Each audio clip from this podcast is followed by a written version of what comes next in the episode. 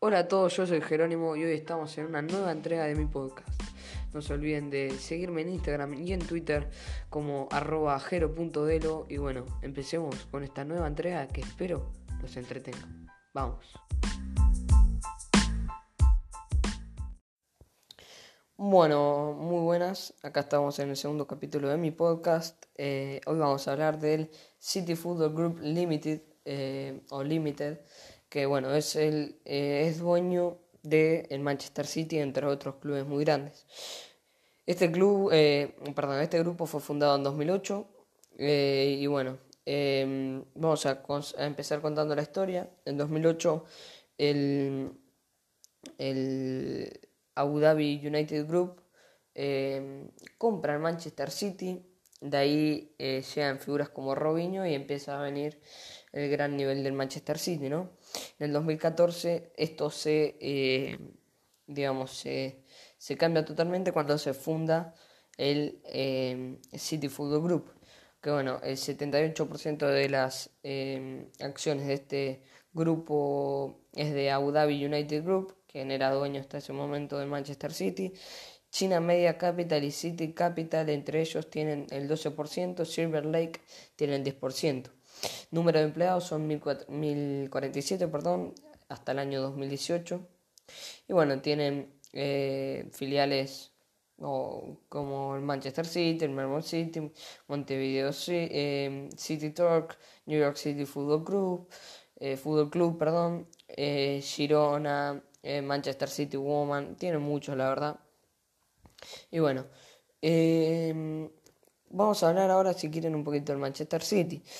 Eh, bueno, en el año 2008 se compra a, a esa fue la primera gran compra.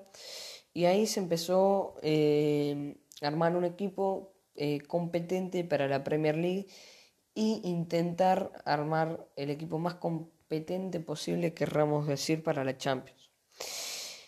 Bueno, este Manchester City claramente es su el subió más grande de categoría lo tuvo en el 2017 con la llegada de Guardiola.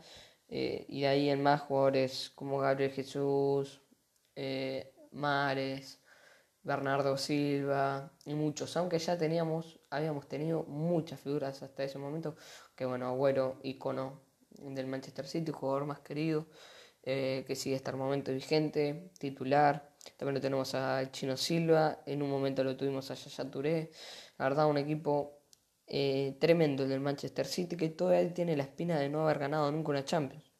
Si vamos abajo, la dirección de Mansor, que Mansor es eh, uno de los fundadores y actualmente el jefe, digamos, de el City Football Group, tendremos, eh, perdón, el jefe no, eh, mala, mía ahí, es el fundador, eh, bin Sayed al Nahian, que perdón que no, no lo, si no lo pronuncio bien, no es que eh, la verdad no sé hablar árabe.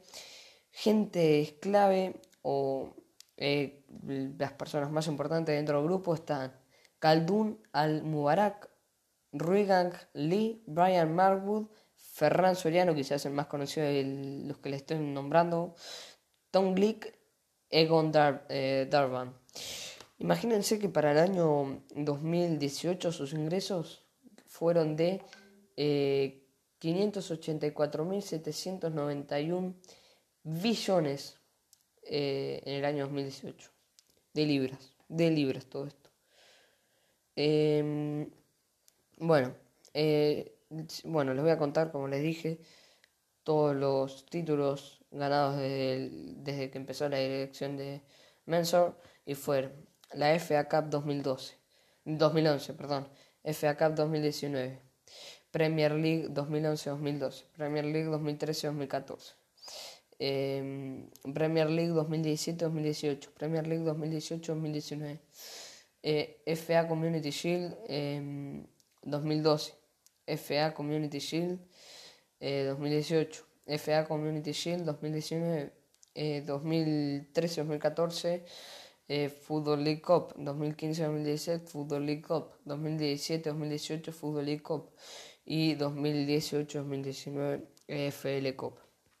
Vamos a otro de los de, lo, de las grandes eh, de los grandes equipos que maneja este grupo, como es el Manchester City Woman o Manchester City Woman Football Club, que hasta 1900, si bien ya existe, perdón, desde 1988, eh, antes bajo el nombre de Manchester City Ladies Football Club, existía simplemente como un afiliado al club eh, del Manchester City, pero en 2012 con recursos invertidos eh, ya es, pasó a ser el equipo femenino del Manchester City.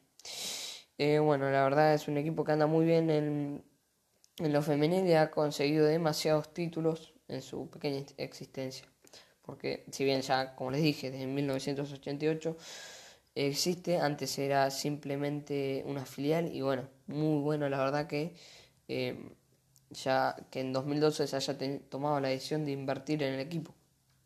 Eh, también está el New York City Football Club, otro de los grandes equipos que, bueno, fue en 2012 eh, Ferran Soriano, CEO de Manchester City, eh, junto con Don Garber, eh, decidieron, digamos, eh, crear el New York City Football Club.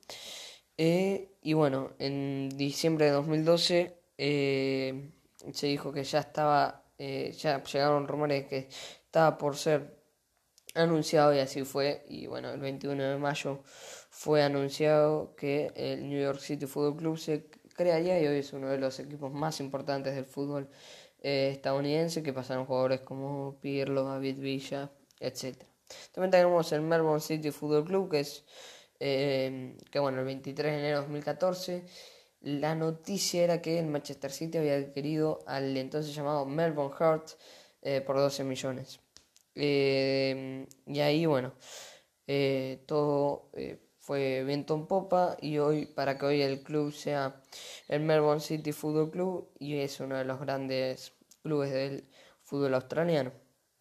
Primero la compra había sido en Manchester City en un 80% y el 20% lo había comprado el City Football Group, pero después en agosto de 2015 el City Football Group eh, compró el consorcio deportivo para adquirir el 100% de la propiedad del club.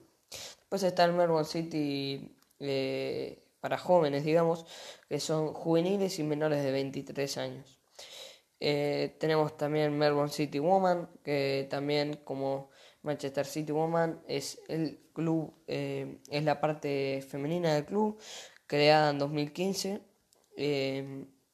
Eh, también, y bueno, y ahí tenemos muchos más, pero acá tenemos otro, otro equipo importante que es el Girona, que en 2017 se anunció que el City Football Group había adquirido el 44%, el 44,3% del lado de la Liga de Girona. Y el otro 44,3% estaba en manos del grupo de fútbol de Girona, dirigido por Pere Guardiola, eh, hermano del gerente de Manchester City, Pep Guardiola.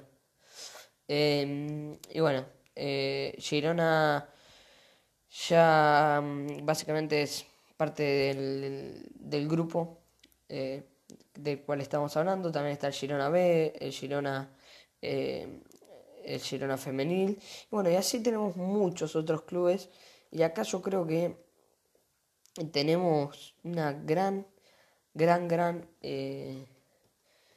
idea de cómo un grupo está bien. yo creo con plata eh, la plata que invirtieron son billones y billones, ¿no? Pero fue todo tan bien hecho que acá tenemos los, eh, digamos, los, eh, las gráficas y todo para poder ver cómo em, un trabajo bien hecho puede llevar a la creación de un imperio como este. Se han jugado varios amistosos entre los equipos.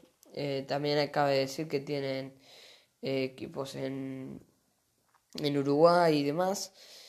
Eh, tienen un equipo en Uruguay, perdón, no tienen, es que tienen muchos, pero bueno, em, acá podemos ver que tienen muchos, muchos equipos, y no es que tienen eh, un par nomás, si les enumero la lista podríamos estar em, horas y horas, bueno, tampoco tanto, no, pero es una manera de decir, También están involucrados en los eh, eSport, eh, básicamente deportes electrónicos, eh, tanto en Nueva York, en Ciudad de Melbourne y en Ciudad de Manchester, que es donde más se están metidos eh, en este tema. Y bueno,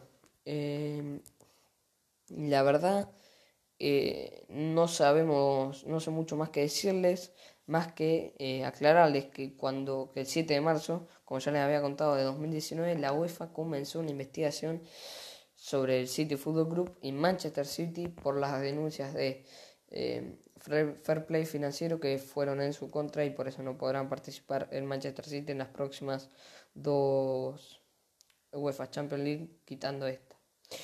Bueno, espero que les haya gustado el podcast eh, y bueno, eh, nos vemos en la parte 3 supongo o capaz que con algún otro contenido, pero me gusta hacer esta serie así que seguramente haya parte 3. Nos vemos.